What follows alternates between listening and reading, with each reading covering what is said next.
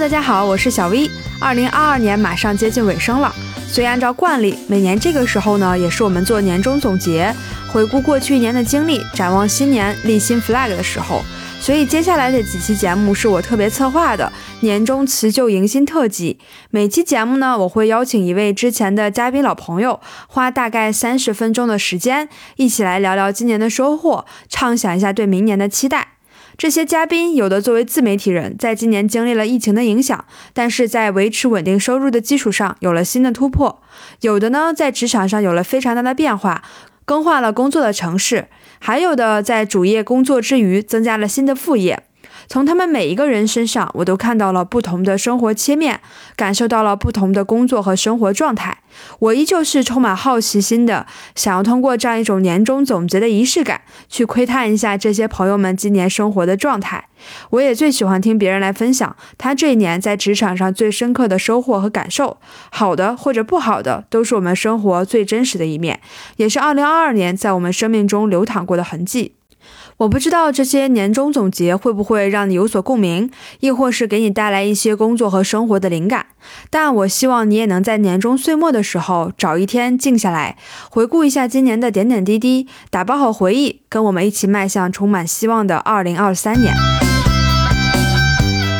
第一期嘉宾请到的是我的老搭档瞬间思路老师，可以说没有他就没有职业奇妙物语这个播客。因为最初是受到了他的鼓励，我才开始录制的。但因为疫情的缘故呢，我们俩相隔北京、天津两地，很久没有一起线下录过节目了。我们聊这期节目的时候呢，疫情政策也还没有更新，所以如果是放在节目播出的今天去聊的话，可能我们对二零二三年的期待又会有所不同。但我觉得这恰恰就是生活的有趣之处。生活正是因为充满变化，才会有无限的可能。因为有无限的可能，人才有梦可追。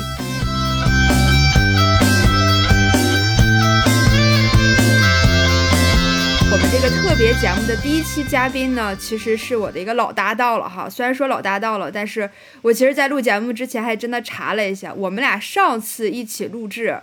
是在去年圣诞节的时候，所以到现在应该也整整一年的时间了哈。那我先请出我的老搭档跟大家打个招呼。大家好，我是小薇老不见的搭档瞬间思路。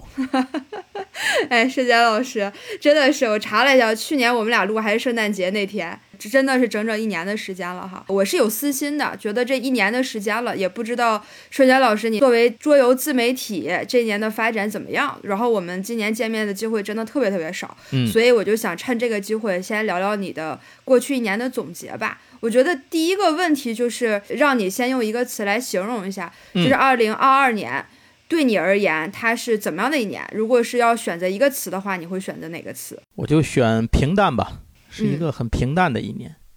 这一年我基本上活动范围不超过我家附近的两公里半径，所以就是一般就是比如说跑跑医院给家里头长辈拿拿药啊，然后更多的就是一公里范围之内，甚至呢就是去菜市场买菜，这是我最常去的。万不得已可能会办点别的事儿，很偶尔的有几次见了见朋友，嗯嗯，然后其他的时候基本上就都在家，不出我们小区。嗯嗯嗯。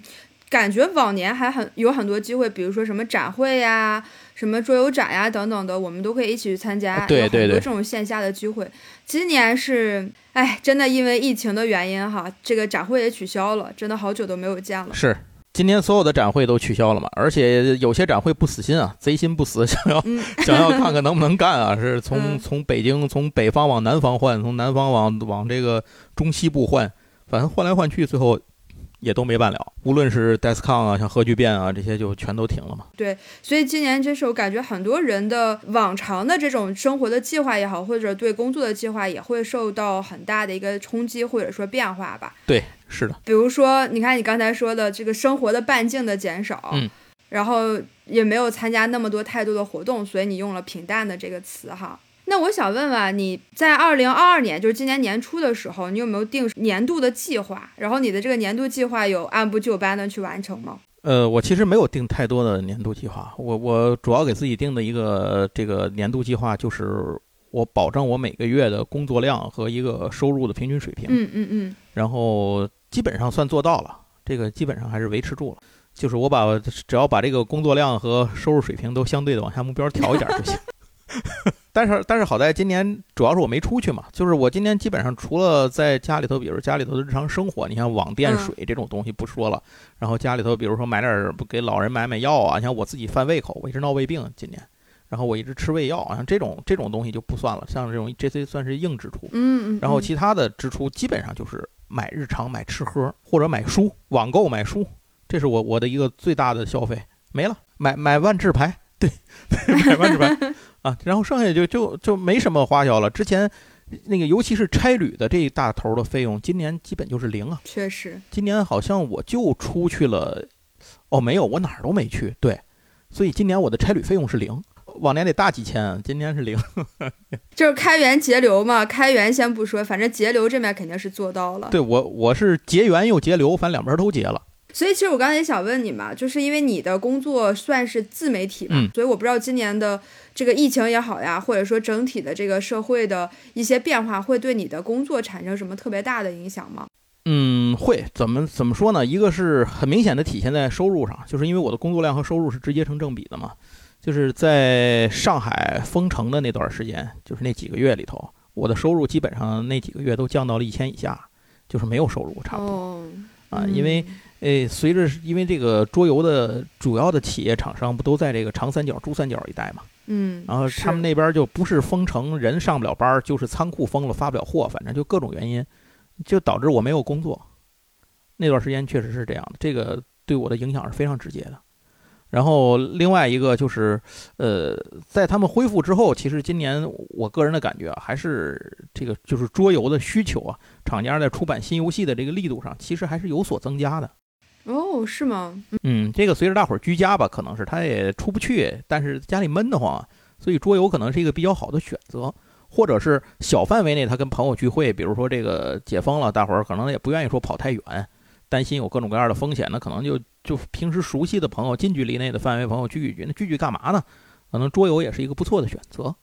对吧？这样的话，这个消费就上，就是需求量就是反而在上来，至少没有往下降。嗯嗯，哎，你要这么说，我确实没有想到这一块儿哈。但是我又转念一想，你说是有这个需求量增长的一个趋势，其实我想到的是，可能就是因为居家，大家之前觉得什么玩玩电子游戏啊什么的，但是现在反而对这种就人和人之间的交流、人和人之间的互动的渴望度是上升的，所以桌游刚好能达成这样的一个。呃，一个一个目标吧，所以我感觉是不是也促使了桌游的需求量的一个增加？是我估计是，就是这种东西，大家说白了就是，无论你家里有什么玩的，你在家憋俩憋一个月俩月，你也玩腻了，你也想玩点新鲜东西。对对对，嗯嗯嗯，所以感觉你今年的这个年度计划还算是完成了哈，给自己打多少分？呃，打个八十分吧，我觉得还可以，因为我一开始对今年就没有太高的目标期待。所以基本上也都做到了，还可以。其实我接下来就想问你的问题是在所有你做到的这些事情里面，你感觉你最有成就感的一件事会是什么？呃，最有成就感的事儿跟我的主业其实没有任何关系啊，就跟桌游这事儿没有任何关系。嗯，那个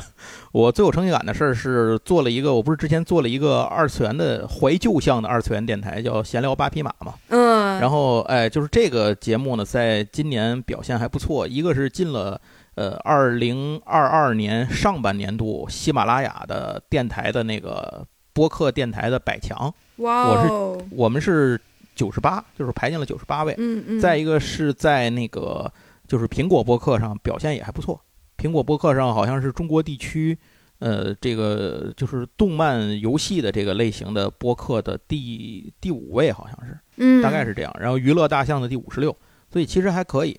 但是虽然没有什么没有什么变现的渠道，但至少大家听起来自己听起来这个有有这些名头，感觉还挺高兴的。嗯，鼓掌鼓掌鼓掌。对，而且是在这个疫情天津疫情此起彼伏的这个状态当中啊，我跟那个我那搭档杨总，我们俩人反正是这个也是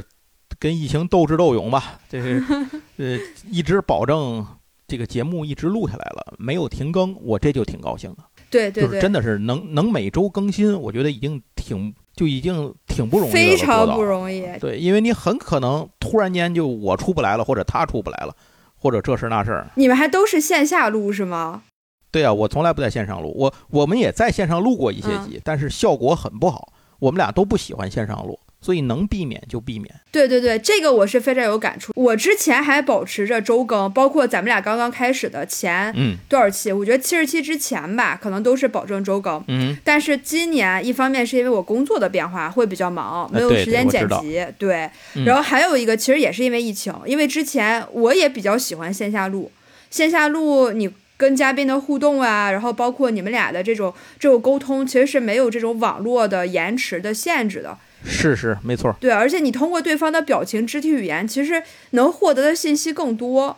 对，所以我也比较倾向于线下录，但是确实感觉今年这个疫情的原因，线下录制的机会是越来越少了。是，所以我们就是这种抓空，有时候现在一录录三期，录出来放着，后面这个其中两期可能就没有什么时效性嘛。然后下周还能录，能录就再录一个有时效性的，把那个接着往后扔，就这样。嗯嗯嗯，其实有一件事，我觉得可对我来讲，在这个事情里头还比较独特，它的收获就是让我觉得挺有意思的。是我没想到的是，我们那个节目有一个个委托方委托我们做了一期节目，这个委托方我没想到，他是银保监会哦，啊、他虽然他是东北那边的一个银保监会啊，咱不说嗯具体哪个省的了，然后是通过我们想做在我们的节目里宣传一下这种金融诈骗的风险，就是提醒大家听节目。说白了，他想达到一个目的，就是让嗯听节目的人知道自己的生活中是存在着金被金融诈骗的这种风险的，啊，就是提示一下大家这件这件事儿。啊，就就是给他们做了一期这个节目，啊，这个我觉得其实挺奇怪的呀。对，挺有意思。就是因为你的节目的主题是这个动漫，而且是怀旧向的，我很好奇你这期节目聊的是什么？对啊，其实我们聊的就是这个金融风险类的桌游，啊，给大伙儿聊两聊两聊了一些桌游，通过这个桌游聊了一些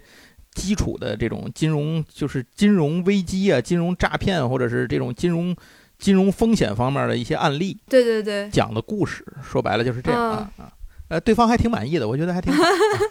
这个挺有意思，我也没有想到，就是其其实这种就是就是甲方嘛，可能并没有想象中那么有局限性，这种需求还是挺多的，嗯可以慢慢去发掘。哎，那就就着这件事儿来去聊哈，就今年你在工作上有没有什么其他的呃变化也好呀，或者是通过这些变化有一些新的感悟什么的，可以跟大家分享一下的。最大的变化嗯可能就是我从桌游这边的经历，就是跨到了我现在去做一些怀旧动漫这种领域的东西。然后当然是通过那个播客的形式啊，但是通过那个，我现在认识了很多新的朋友，认识了很多人。呃，这些人，呃，嗯绝大部分是八零后、九零后，也有一些七零后，当然也有零零后啊，这个比较少，就这两头比较少，主要是八九零后。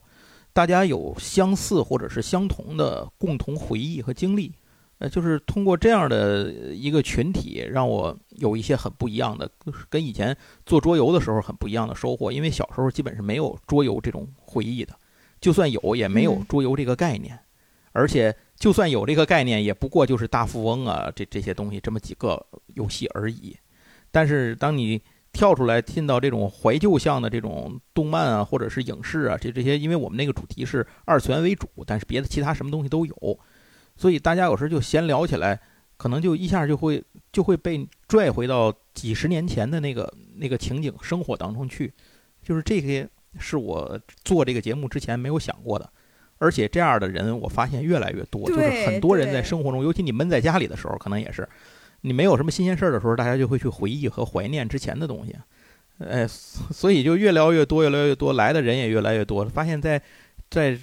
咱不敢说世界各地啊，至少在全国各地，有着各种各样我们这个年龄段的人，大家都有着一种对过往回忆的一种一种向往和一种想要分享的欲望。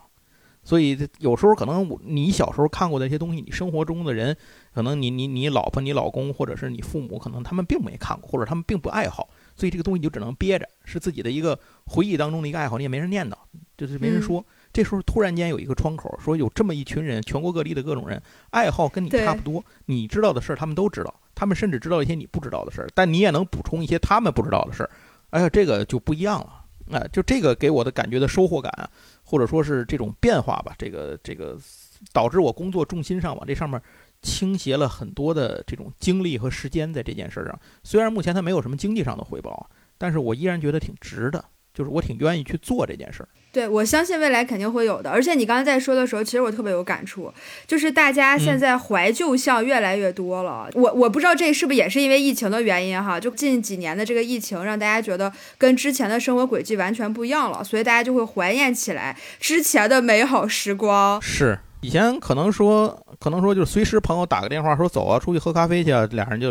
你抓包穿上衣服出门就走了，这种事儿都已经变得有时候只能变成回忆的状态。对对对，是的，是的，尤其是小的时候的那些回忆，往往都是比较珍贵的，而且比较有意思。对对对，那那就更那就又不一样了，那个那个那些就真的是不一样。是童年时代的很多事儿是。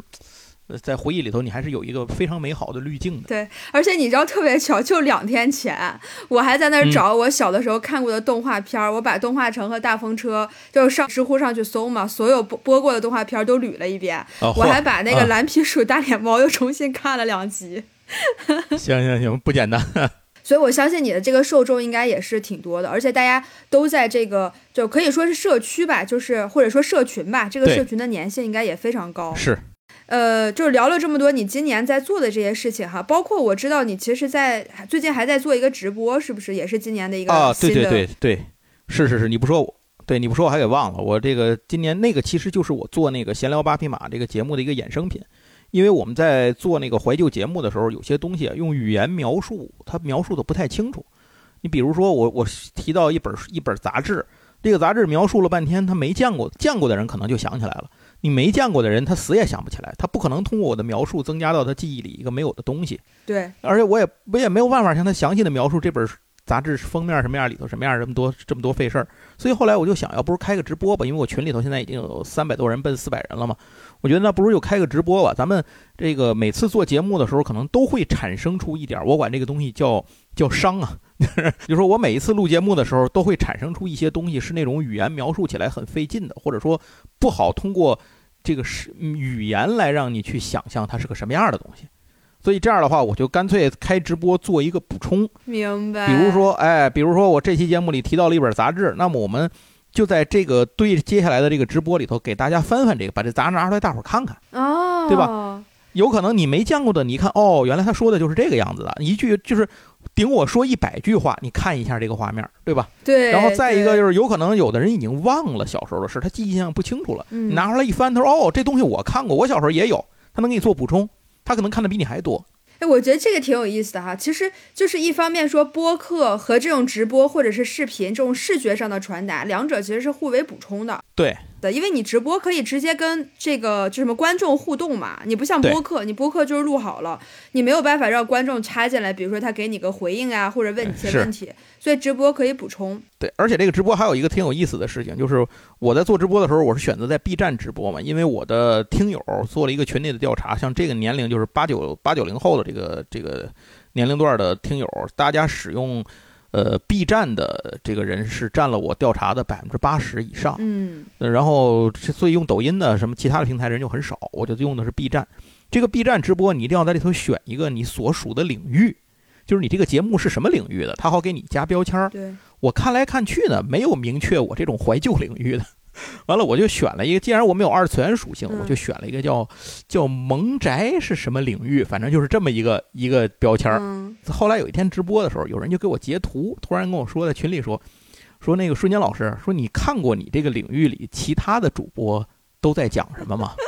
我说没有，我说我说我直播我哪有空看他们？他就给我截了一图，后来我前后左右整个那那一版里头的。那可能二三十个那个那个页面里头，可能二三十个主播吧，全都是特别好看的姑娘，就是打扮的 什么猫耳朵的、女仆装的，什么要么就是特飒大姐姐呀，大长腿，那在那儿对在那儿聊，只有我这个。封面里头是一个一一一个一堆老杂志，因为我也不露脸嘛，就是看杂志不看我嘛，是一个中年男子的声音在那儿给你嘚不嘚嘚不嘚的讲，就跟那些完全画风都不一样，就看着看，而且我在那里头好像还排的还挺靠前，那个因为我那个里头的人活跃度比较高，所以我那里排的还挺靠前，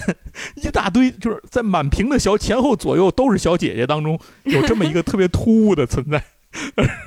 特别奇妙。你是反差萌，对对对，因为你刚才讲到说是萌宅属性，我想象中应该也是那样，所以我觉得还挺好奇的，为什么你选了这么一个标签？因为因为没有更适合的了，我总不能选成一个户外旅游吧？对吧？这没有关系啊，实在是没有适合。我觉得你的这个哈，真的应该给你新建一个标签。对呀，就怀旧标签。而且我觉得这个未来会会越来越多。哎，所以刚好借机跟大家说一下，你的那个 B 站直播的那个名字叫什么？如果大家感兴趣的话，都可以去搜一搜。叫瞬间的思路，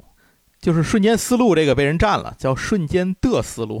白勺的，一般我就是在周二和周六的晚上七点半或者八点。嗯，哎，那你觉得做直播，因为这也是你第一次尝试嘛？我知道咱们俩之前其实有聊过，就是我也多次鼓励你，建议你可以开一个直播。对对，我我开直播的重要原因之一就是之前你跟我咱咱们那回的聊天儿，这个再加上还有之前几个朋友也是跟我仔细的聊过这件事儿。对，所以我我这个事儿下了决心，说我说我试一试做个这个东西看看，嗯，反正也不亏嘛，啊，对。那你做完之后呢？就是前后心态的变化，你跟你的预期相比大吗？我觉得差不多，挺好的。就是我原来做好了一个准备，就是直播的时候是房间里头可能就就我自己在那儿讲，或者有一两个人看一看，这样还行。每次最少反正能有十来个人，多了三四十人，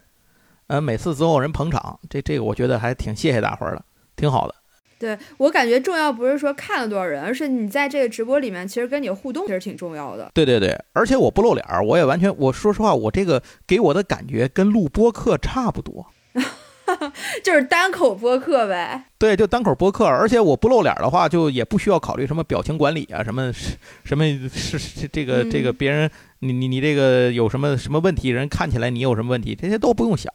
我只要展示这个东西，给他讲明白了就行。所以我其实感觉很像是在录播课。所以我觉得你虽然用的形容词是平淡，但是我觉得今年其实你做了挺多东西的，就包括直播也是一个新的。新的领域在尝试嘛，也挺好玩的啊！对对对对对对，哎，对你也可以这么说，确实是。当我们去做一个年度回顾的时候，自己可能觉得没什么，但是跟别人聊一聊的时候，会发现，哎，其实我今天做的东西还挺多的，或者在别人看起来，这些都是挺有成就感的一件事儿，就别人觉得你做的其实很厉害、很了不起的。所以我觉得这个年终总结还是挺有必要的哈。是是是，非常有意义。行呀，那我们就这期节目主题也是辞旧迎新嘛，就聊了聊我们的回顾呀、总结呀。那接下来对明年的一个畅想呢，你有过什么新的目标呀、打算吗？或者是在工作上的一些期待吗？我说句实话，我可能最大的目标还是保持现在的现状，就是说至少要把现在要做的事情继续顺顺当当的先做下去，并且在现有的基础上能够往前推一推。你别管是质还是量，反正能往上能再推一推。但另外一个是，我想明年看看能不能去再参与到一款，比如说游戏的这个桌游产品的开发里。嗯，因为之前不是做过两个嘛。对。然后相当于之前每一年参与了一个，就是一个是扭曲预言，一个是电影百年。嗯。然后今年就因为疫情的原因，这个二二二二年这一年就完全没有桌游的项目的参与，所以我想明年看能不能在这个方面继续找一个项目去做一个深度的参与合作。嗯，大概是这个想法。太好了，又有瞬间老师的新桌游可以玩了，可以期待了。对，现在反正最关键的就是明年其他的事儿，你也不敢想太多。比如说，我希望能够继续参加桌游展会、跑跑展会什么的，但是这个东西不是咱们说了算，对吧？只能说是一种期待。所以只能说在保证一个基本盘的基础上，其他的见招拆招，有能够做的、适合做的，这个条件允许了，咱们就做。说不允许什么的，那咱从计划里就往下砍，大概就是这样吧。嗯，对，我觉得挺好的。而且为什么想第一期节目找你录呢？因为我本来做这个这一期主题策划的时候，我找了挺多嘉宾的哈。但是这些嘉宾呢，其实他们都是在公司里面工作，然后你是唯一一个作为自媒体。来跟我们分享你今年的一些变化，或或者是对呃明年的一些畅想的，所以我觉得挺好的，就让大家更加真实的去了解，如果你想出来创业，你想自己做自媒体的话，你大概的一个生活轨迹或者状态可能会是什么样子的。嗯嗯，这个是呃从自媒体的这个角度给出大家的一个分享。是，好呀，那我觉得最后的话，盛佳老师没有什么新年的祝福给到大家。呃，我想别的也不说吧，还是希望大家能够平平安安、顺顺当当。就是说，在明年的一年里，一个是希望大家能够，呃，就像我刚才说的吧，希望大家能够实现自己一个呃生活稳稳定，然后这种收入稳定的这么一个。基本的状态。然后另一个是在这个基础上，有可能的话，大家都在自己希望的领域上能够向前再迈一步。所以那，我觉得我也祝世年老师明年能够像你刚才分享的期待一样，能够找到一个。呃，非常适合的这个桌游，然后去深度的去参与。那我们期待一下你你进的桌游，也希望你的这个播客节目闲聊八匹马，还有你刚才说的这个 B 站上的直播，瞬间的思路能够越来越火，有越来越多的这个观众或者是听众。谢谢谢谢，借你吉言。好嘞，谢谢瞬间老师。嗯，谢谢。